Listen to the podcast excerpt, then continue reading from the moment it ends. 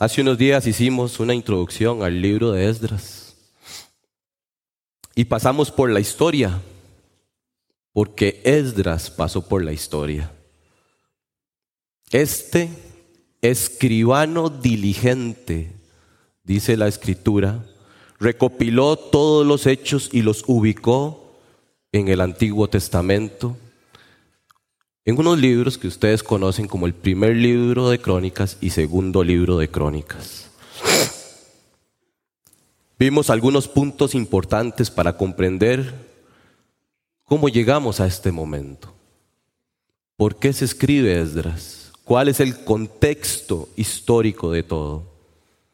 Y observamos el enlace que hace en el versículo 36 del segundo capítulo, libro, perdón, de crónicas. Y justamente así empieza su libro, que lleva su nombre, Esdras, con un decreto del rey Ciro. Una vez que entramos a Esdras, vimos dos profecías en los primeros dos versículos. Jeremías 29, 10 y los capítulos 44 y 45 de Isaías. Luego vimos cómo a pesar de que Jehová manifestó todo su poder, de que todo el esplendor de la gloria de Dios pasó por el rostro del rey Ciro, el rey Ciro no lo conoció. Lo notaron claramente cuando lo leímos en la profecía escrita en Isaías. Aún así, aunque Ciro no lo conoció, Dios no se ve afectado.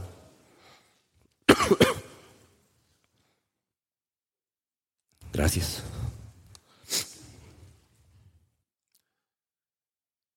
Dios no se ve afectado porque Ciro no le haya conocido. Los designios de los hombres no afectan la fidelidad de Dios ni los decretos divinos. Eso no es posible. Y eso hay que tenerlo muy claro. Dios sigue siendo soberano y cumplirá perfectamente el encargo dado a Ciro, porque fue él quien despertó su espíritu. Si ustedes se fijan cómo termina la profecía en 45, el capítulo 45, versículos 6 y 7, le dice claramente quién es él. Yo soy el que hago la paz, yo soy el que pongo las tinieblas, yo soy el que he hecho todo. Ese soy yo, Ciro. No cabe duda de que el corazón del rey está en manos de Jehová. Y Jehová toma el corazón del rey y lo inclina a lo que él quiere. Y así lo hace con nosotros. Si él quiere despertar el corazón de alguien, lo hace. Porque él es Dios. Aquí está Jehová, el soberano Jehová, despertando el espíritu de un rey pagano, como ya vimos, y trayendo la libertad que prometió después de 70 años de cautiverio. El pueblo, si ustedes han leído Esdras, sale con gran riqueza. Y no es la primera vez que sucede. De Egipto fue igual. Salieron llenos de oro, plata, bienes ganados. Jehová volvería a ser adorado en Jerusalén. Eso hay que tenerlo muy presente.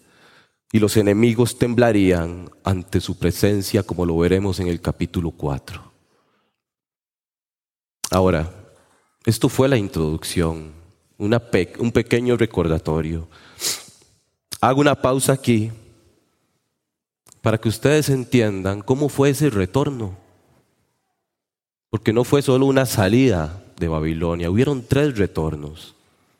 El primer retorno se dio con Zorobabel en el año 536. El segundo retorno se da con Esdras, el escritor de este libro, en el año 458. Y el tercer retorno con Nehemías en el año 445. Es necesario, como lo dije en la introducción, que cuando usted estudie Esdras, estudie Jeremías, Daniel, Nehemías, Ageo, Zacarías. Todos están conectados. Si usted quiere entender bien lo que está pasando, tiene que hacerlo. Tiene que estudiar las escrituras. Con este pequeño repaso entramos al versículo 5 del primer capítulo de Esdras, por favor.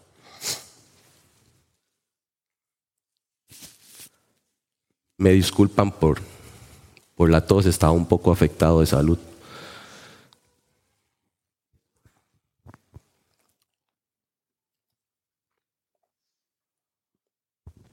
Leo el versículo 5. Entonces se levantaron los jefes de las casas paternas de Judá y de Benjamín, y los sacerdotes y levitas, todos aquellos cuyo espíritu despertó Dios para subir a edificar la casa de Jehová, la cual está en Jerusalén. ¿Qué noticia debió ser esta? De pronto, el rey Ciro está diciendo, ustedes judíos pueden volver a su tierra. De pronto el rey les permite llegar a la casa paterna. Gran noticia. Pero como leímos en Jeremías, este pueblo se pudo haber comenzado a regocijar en este rey. Y no es nada nuevo, porque siempre han sido idólatras. Porque no basta una estatua, una serpiente, un trozo de madera para que ellos adoren. Y ahora hay un rey poniéndolos en libertad y devolviéndolos a la casa de sus padres, donde Dios había puesto su nombre. Y el peligro se hace presente. Pero si ustedes, como ya vimos, se dan cuenta desde el versículo 1 del primer capítulo y nuevamente aquí en el, circo, en el 5, Dios les está recordando quién los está sacando.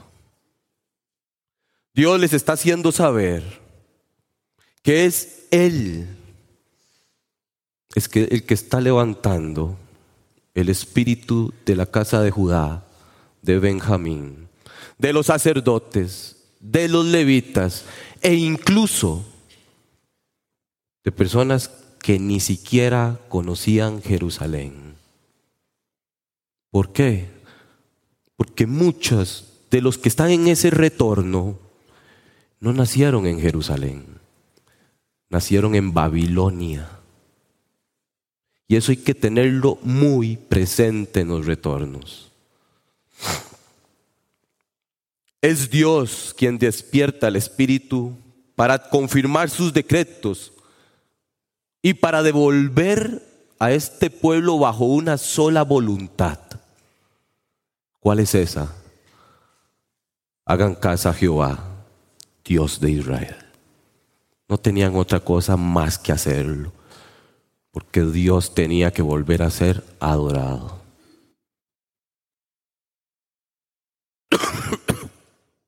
Tanto Esdras como Nehemías dejan claro quién tuvo el control de los tres retornos, quién tuvo el control de la construcción de la casa de Jehová y el levantamiento de los muros en Jerusalén.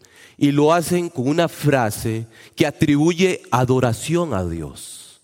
Quiero que vean Esdras capítulo 7, versículo 6. Una frase repetida en Esdras y en Nehemías.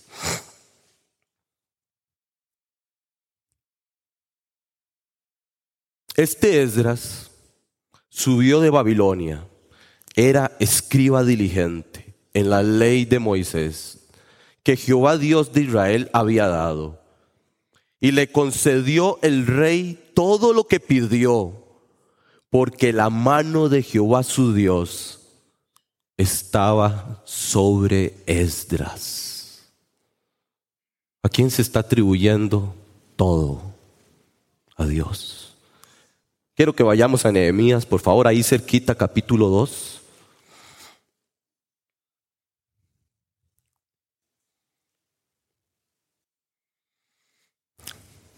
Versículo 8.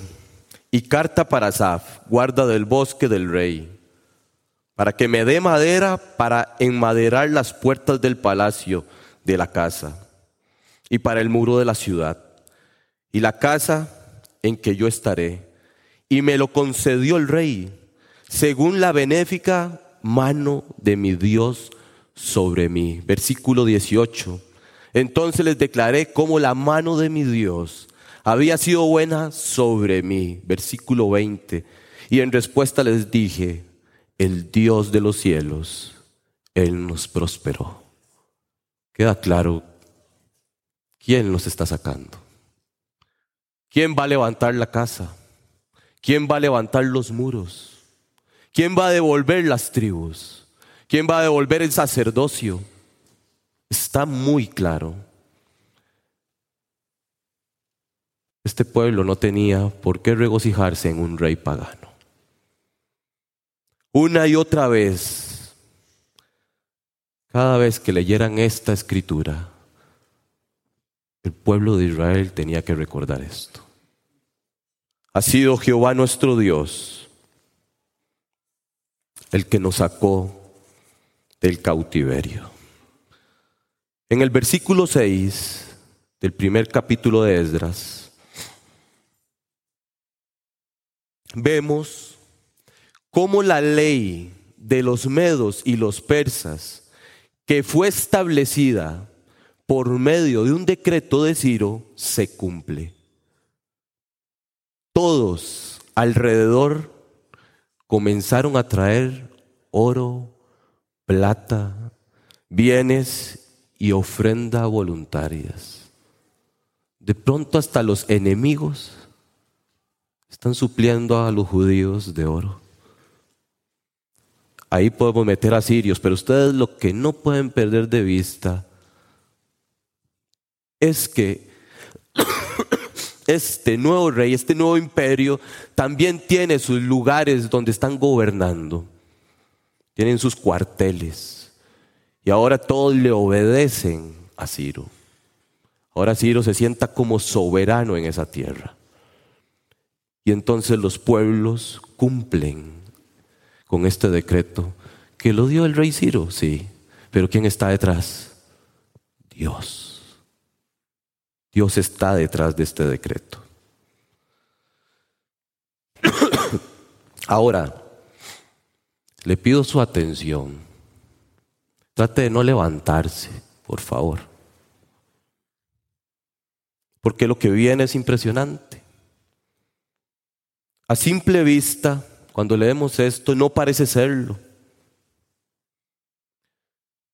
Pero hay que prestar atención cuando la escritura detalla algunas cosas. Cuando la escritura hace mención de algo en medio de tanto, es porque eso tiene importancia. Y hoy es necesario que si alguien está sin Cristo, que si alguien no ha entendido bien lo que es la sangre del cordero, entienda. Y si usted se va a estar levantando, va a hacer que la persona se distraiga. Versículo 7. Y el rey Ciro sacó los utensilios de la casa de Jehová que Nabucodonosor había sacado de Jerusalén y los había puesto en la casa de sus dioses. Lo sacó, pues, Ciro, rey de Persia, por la mano de Mitridates, tesorero, el cual los dio por cuenta a Sesbazar, príncipe de Judá. Y esta es la cuenta de ellos. Treinta tazones de oro mil tazones de plata, veintinueve cuchillos, treinta tazas de oro, otros 410 tazas de plata y otros mil utensilios. Todos los utensilios de oro y de plata eran cinco mil cuatrocientos. Todos los hizo llevarse bazar con los que subieron del cautiverio a Babilonia, de Babilonia a Jerusalén. Ahora, aquí parece impresionante ver a Ciro devolviendo este tesoro. Qué cantidad de oro, qué cantidad de plata.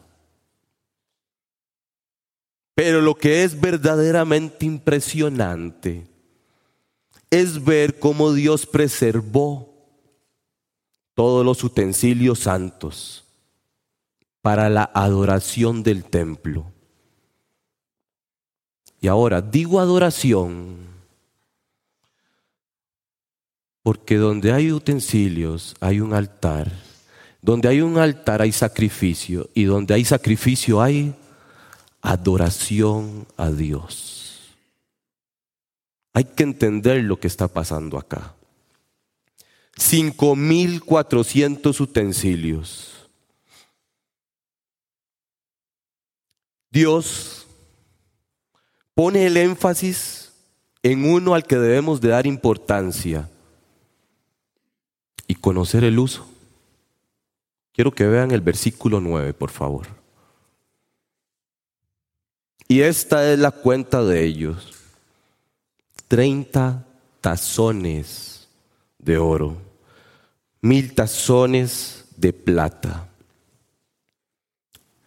Estos tazones era uno de los utensilios más importantes del templo, y no solo del templo, sino del mismo sacerdocio. Esto ustedes lo tienen que tener bien claro. En ellos se libaba el pan de la proposición y se ubicaba nuevamente el pan en uno de ellos por medio de los tazones. También se daba el manejo adecuado de algunos líquidos. Pero el uso más importante de estos tazones era para hacer el uso correcto de la sangre del cordero y de los sacrificios. Esto tiene que ser importante para ustedes. Esto es importante para Dios. La sangre es muy importante en la redención. Los judíos podían matar el cordero y comerlo, pero si la sangre no se manipulaba correctamente, el sacrificio no servía de nada. Tienen que entenderlo, por favor. No tenía sentido.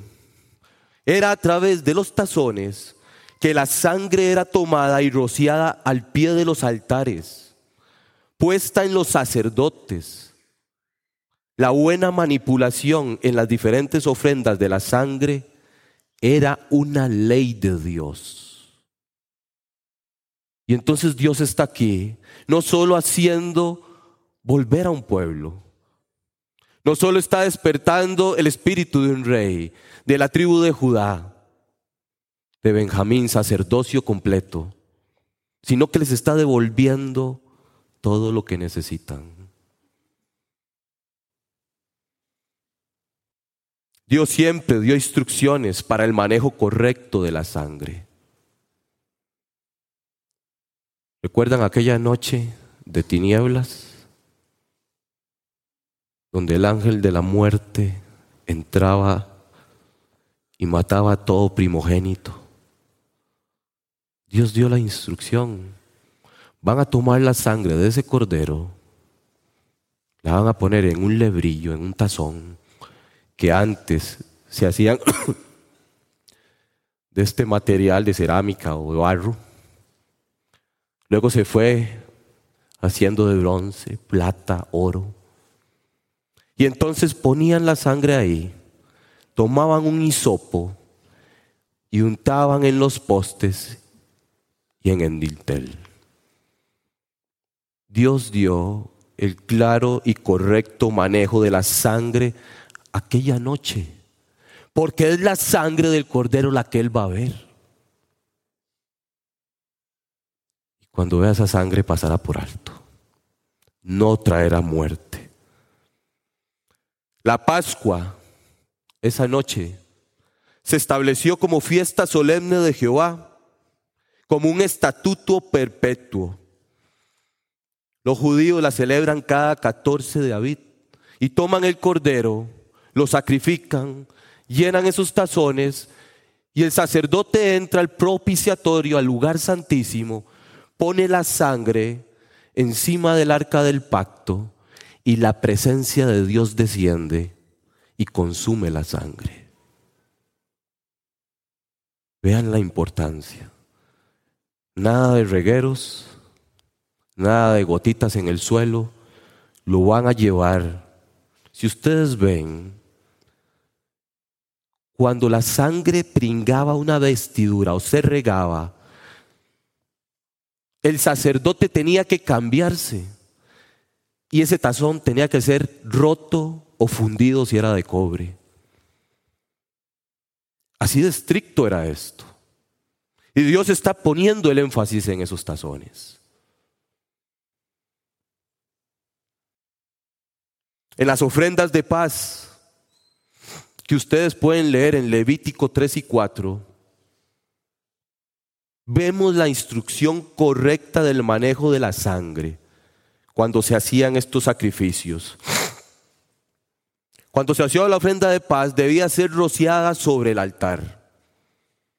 En las ofrendas por el pecado, el sacerdote untaría siete veces su dedo y pringaría el velo.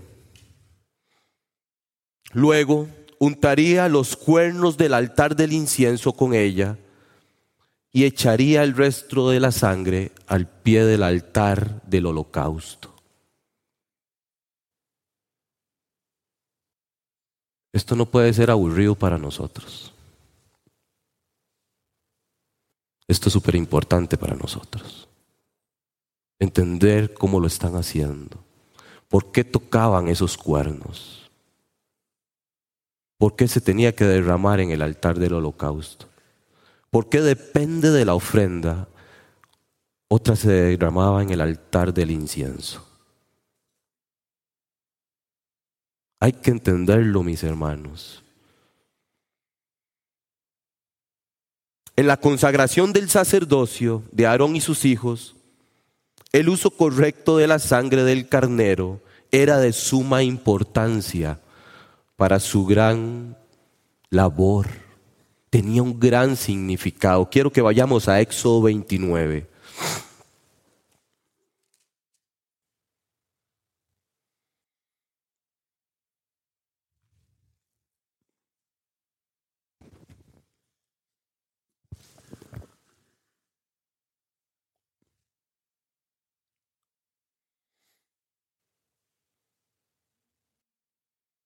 En Éxodo 29 tenemos la consagración de Aarón y sus hijos.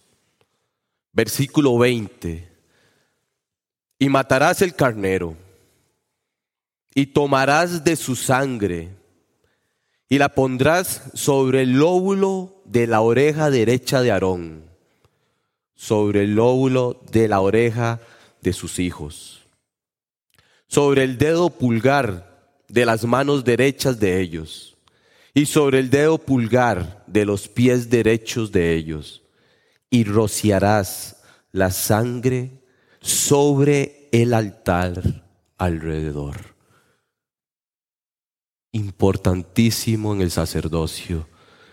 La sangre en el lóbulo significaba esa santificación para escuchar la voz de Dios sobre el pulgar derecho representaba que debía obrar conforme a la ley y ordenancias que el sacerdocio demandaba.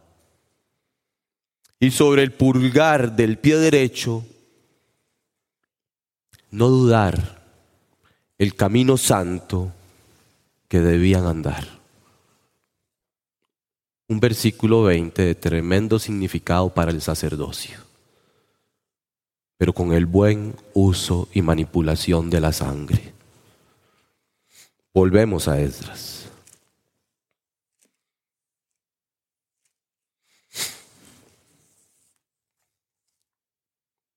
Ahora, casi me parece estar oyendo a Dios aquí en Esdras 1.9, diciéndole a Israel, cuidado, pueblo mío, cuidado de no hacer como lo he demandado. Cuidado con la mala manipulación de la sangre de mi cordero, con la sangre de mis sacrificios, con la sangre de los ritos, con la sangre de las ofrendas, con la sangre de la consagración del sacerdocio. Casi me parece a Dios advirtiéndoles, les estoy devolviendo todo, hagan lo correcto.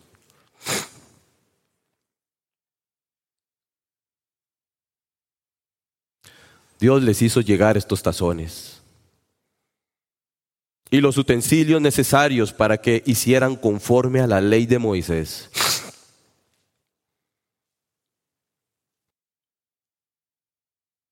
Ahora, ¿por qué es tan valiosa esta sangre? ¿Por qué meternos aquí hoy? ¿Por qué para Dios fue importante esto?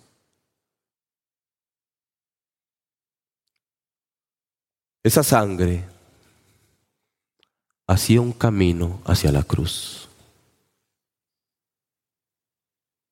Esa sangre señalaba a Cristo.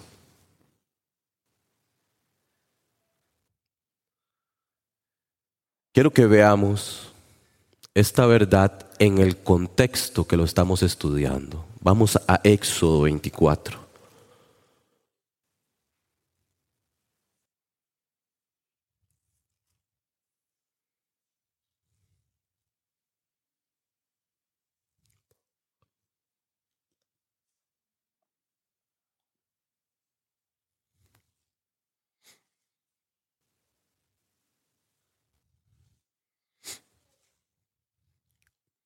Empiezo a leer desde el versículo 1. Dijo Jehová a Moisés, sube ante Jehová, tú y Aarón, Nadab y Abiud y setenta de los ancianos de Israel, y os inclinaréis desde lejos. Pero Moisés solo se acercará a Jehová, y ellos no se acerquen ni suba el pueblo con él. Y Moisés vino y contó al pueblo todas las palabras de Jehová y todas las leyes. Y todo el pueblo respondió a una voz y dijo, haremos todas las palabras que Jehová ha dicho. Moisés escribió todas las palabras de Jehová y levantándose de mañana, edificó un altar al pie del monte y doce columnas, según las doce tribus de Israel. Y envió jóvenes de los de Israel, los cuales ofrecieron holocausto y becerros como sacrificios de paz a Jehová. Y Moisés tomó la mitad de la sangre y la puso en tazones y esparció la otra mitad de la sangre sobre el altar y tomó el libro del pacto y lo leyó a oídos del pueblo, el cual dijo, haremos todas las cosas que Jehová ha dicho y obedeceremos. Entonces Moisés tomó la sangre y roció sobre el pueblo y dijo, he aquí la sangre del pacto que Jehová ha hecho con vosotros sobre todas estas cosas.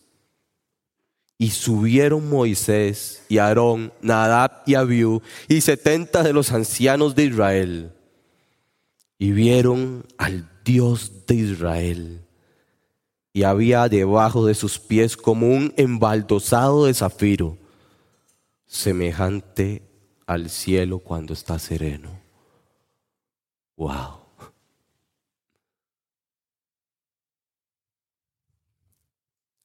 Primero ofreció sacrificio de paz. Luego de ofrecerlo, tomó la sangre y la roció sobre el altar.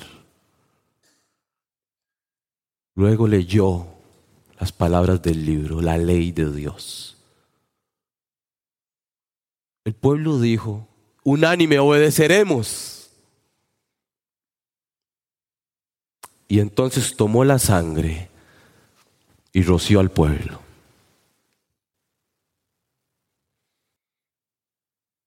Ustedes se dieron cuenta de algo.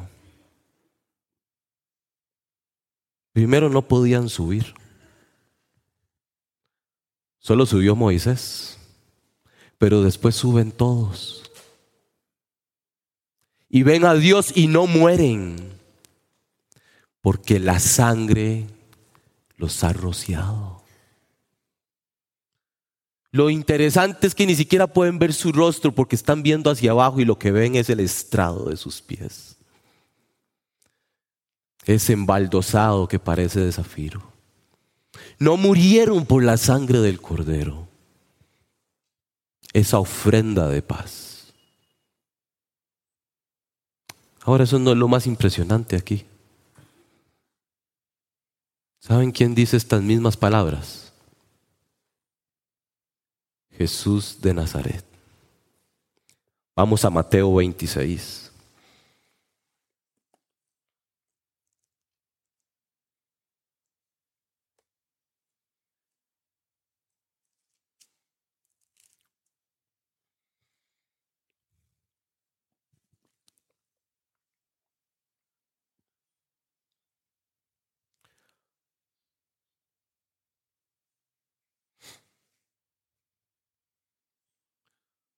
Ahí está nuestro Señor, sentado con sus muchachos. Esa noche terrible, esa noche de Pascua, donde Él daría su vida, donde Él derramaría esa sangre. Y les va a decir las siguientes palabras, versículo 27. Y tomando la copa, y habiendo dado gracias, les dio diciendo, bebed de ella todos, porque esto es mi sangre del nuevo pacto, que por muchos es derramada para remisión de pecados. Y os digo, desde ahora no beberé más de este fruto de la vid hasta aquel día en que lo beba nuevo con vosotros en el reino de mi Padre. Hay que seguir la línea de esa sangre. Viene desde Génesis 3 y recorre toda la Biblia pasando por este evento en Éxodo 24, pasando por Abel, pasando las escrituras hasta llegar al mismo Apocalipsis. Y aquí está Jesús tomando estas palabras y diciendo, esta es la sangre del pacto que les había sido anunciado a ustedes. Jeremías se lo anunció al pueblo. Les dijo que iba a hacer nuevo pacto con ellos por medio de la sangre del cordero. La sangre era importante para Dios su trato correcto, porque representaba a su hijo. El usarla, el rociarla, el ponerla en el sacerdocio, todo reflejaba la obra de redención del Cordero de Dios y de nuestro gran sumo sacerdote, porque Él es nuestro gran sumo sacerdote que entró una vez y para siempre, que rompió el velo para que usted y yo entráramos con libertad a la presencia de Dios. Ese es Jesús. Eso hizo la sangre.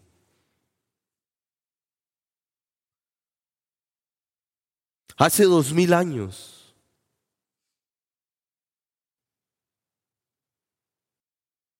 Jesucristo vino para ponerlo en paz con Dios a usted.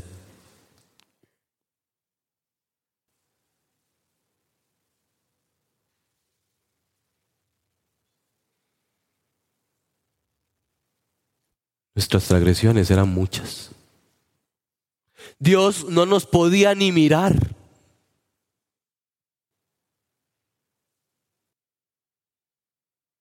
Estábamos sucios. Y solo la sangre del cordero nos podía limpiar.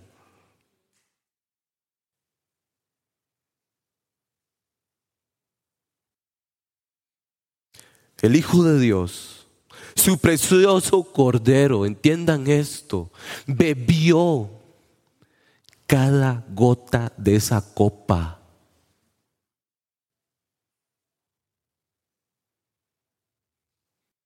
Getsemaní fue testigo de eso. Sudó sangre. Todo el juicio de Dios vino sobre él. Toda la creación fue testigo de eso. ¿O no recuerdan ese pretorio donde lo hicieron un pedazo de carne? Derramando su sangre ahí.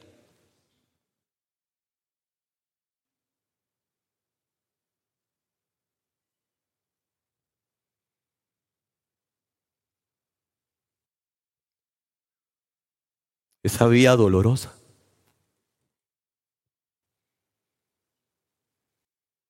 Cada gota en Jerusalén.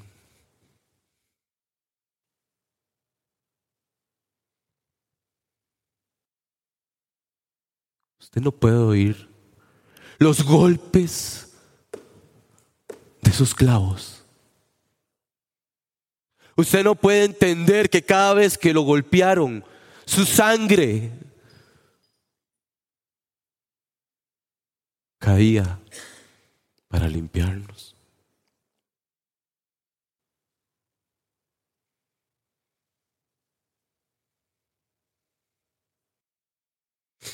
La sangre que se anunciaba desde tiempos antiguos y preciosa para Dios se derramó por usted.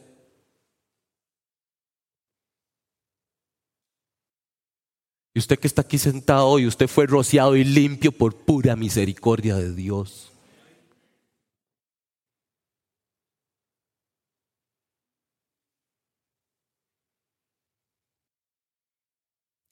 La tristeza es que no todos no todos han apreciado esta sangre.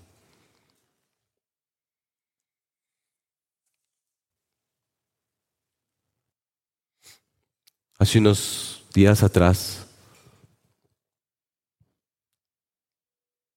me topé con una persona en el aeropuerto, estudiosa de filosofía humana, agnóstico, ateo, lo que se quiera decir ni ellos saben lo que siguen y creen. Y estaba leyendo la carta a Tito en una sala de espera para abordar donde no hubiera nadie. Y yo no sé cómo este hombre me vio y me saludó. ¿Cómo está, pastor? Él sabiendo que soy pastor y el otro es un gran ateo. ¿Qué lee? Me hace. La carta de Tito. Mm, interesante. No, no es interesante, es verdad. ¿Me presta su Biblia? Claro. La vuelve a tomar. Interesante. Es verdad. Y se comenzó a poner ya el asunto caliente. Entonces le dije, mire, vengo muy enfermo, me pican las encías, tengo infección, no quiero discutir. No, no, tranquilo. Pero le voy a decir para mí qué pienso. Y yo, bueno.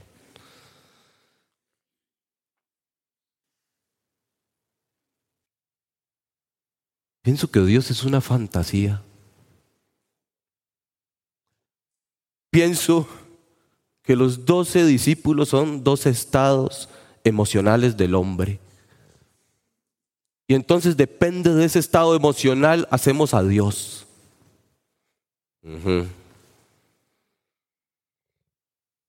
Se la deje pasar.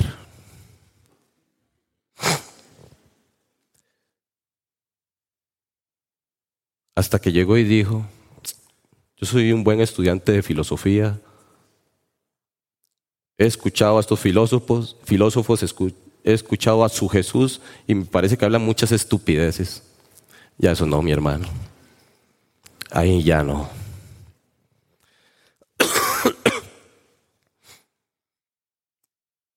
Se acabó la conversación y viene la pelea.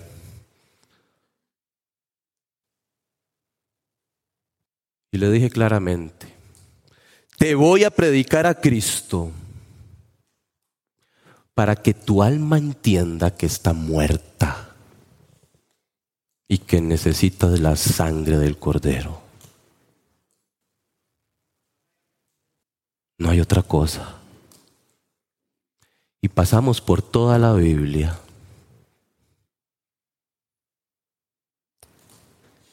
Y el hombre no pudo refutar nada.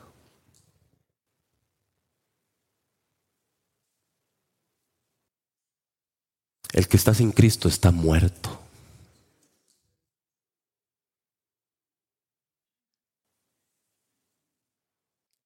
Si usted está sin Cristo aquí,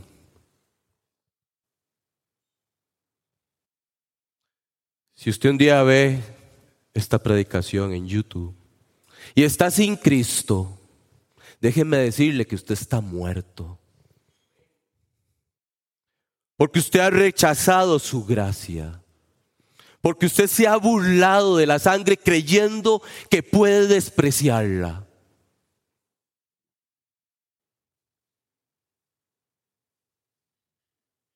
Con mucho dolor. Porque mis hermanos, causa dolor decirle a una persona que está muerta. Pero ese es su estado. Es un estado de miseria. Es un estado del alma moribunda sin Dios. Ha rechazado la sangre de aquel que lo limpia, lo justifica y le da vida eterna. Sangre preciosa para Dios. Hey Israel, los devuelvo con todo lo que necesitan para que hagan bien las cosas. Porque mi sangre es sagrada. Porque lo hacen bien porque los sacrificios se hacen bien.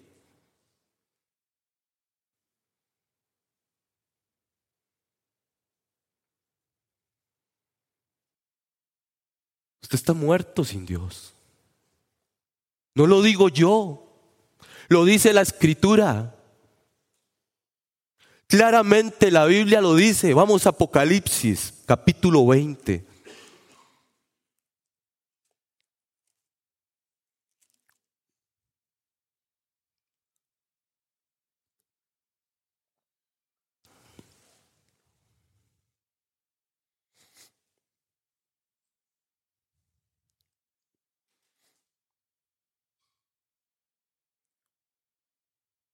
Versículo 11.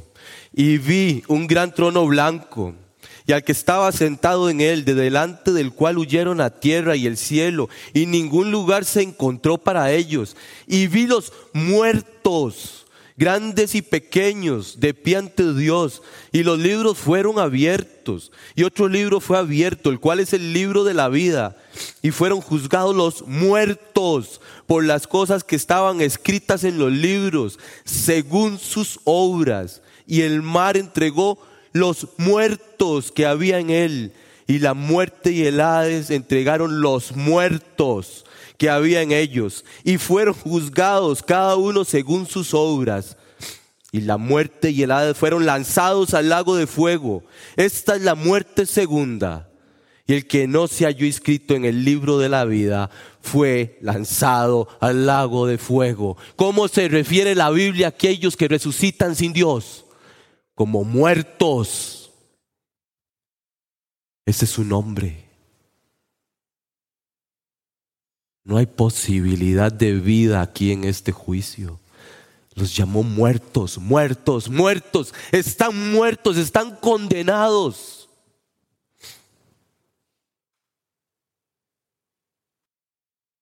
Jesucristo mismo en Juan capítulo 5, versículo 28 y 29 dijo, unos resucitarán para vida y otros para condenación perpetua.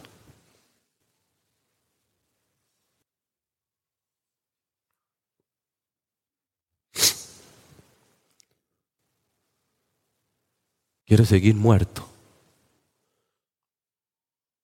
Quiere despreciar esta sangre.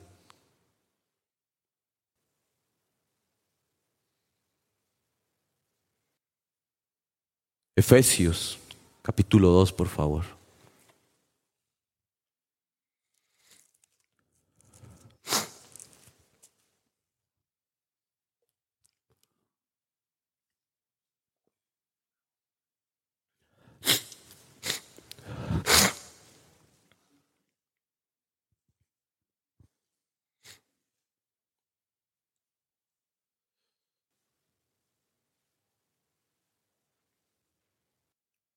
Versículo 1. Y Él os dio vida a vosotros cuando estabais muertos en vuestros delitos y pecados, en los cuales anduvisteis en otro tiempo, siguiendo la corriente de este mundo, conforme al príncipe de la potestad del aire, el espíritu que ahora opera en los hijos de desobediencia, entre los cuales también todos nosotros vivimos en otro tiempo en los deseos de nuestra carne, haciendo la voluntad de la carne y de los pensamientos, y éramos por naturaleza hijos de ira, lo mismo que los demás.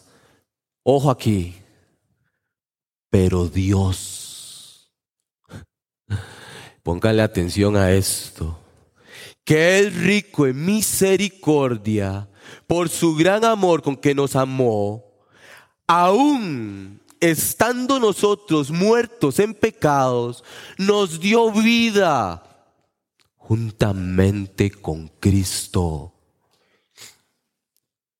Mi amigo, si usted está muerto, Dios proveyó para que usted tenga vida.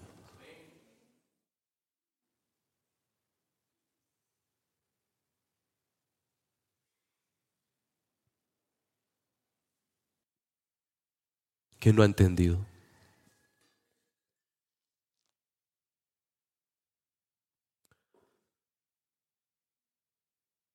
Dios puede tomar un cadáver y soplar aliento de vida en él.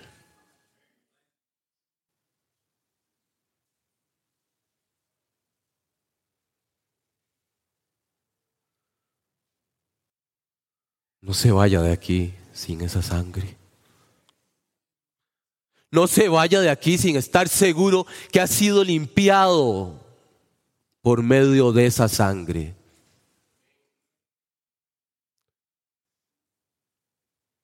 Si usted lo hace, usted se condena a sí mismo y usted está muerto.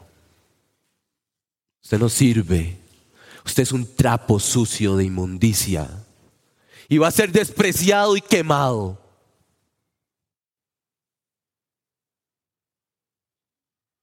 Pero los que estamos en Cristo, los que hemos sido limpios por la sangre del Cordero, tenemos en Él, en Cristo Jesús, nuestra esperanza bendita.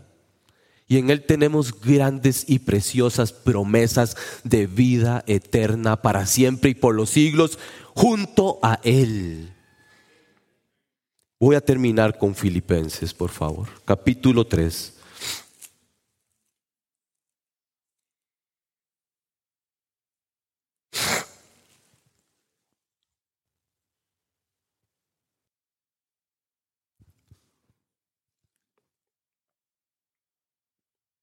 Versículo 20. Dígame si usted no quiere ser parte de estos versículos. Mas nuestra ciudadanía está en los cielos, de donde también esperamos al Salvador, al Señor Jesucristo, el cual transformará el cuerpo de la humillación nuestra, para que sea semejante al cuerpo de la gloria suya por el poder con el cual puede también sujetar a sí mismo todas las cosas.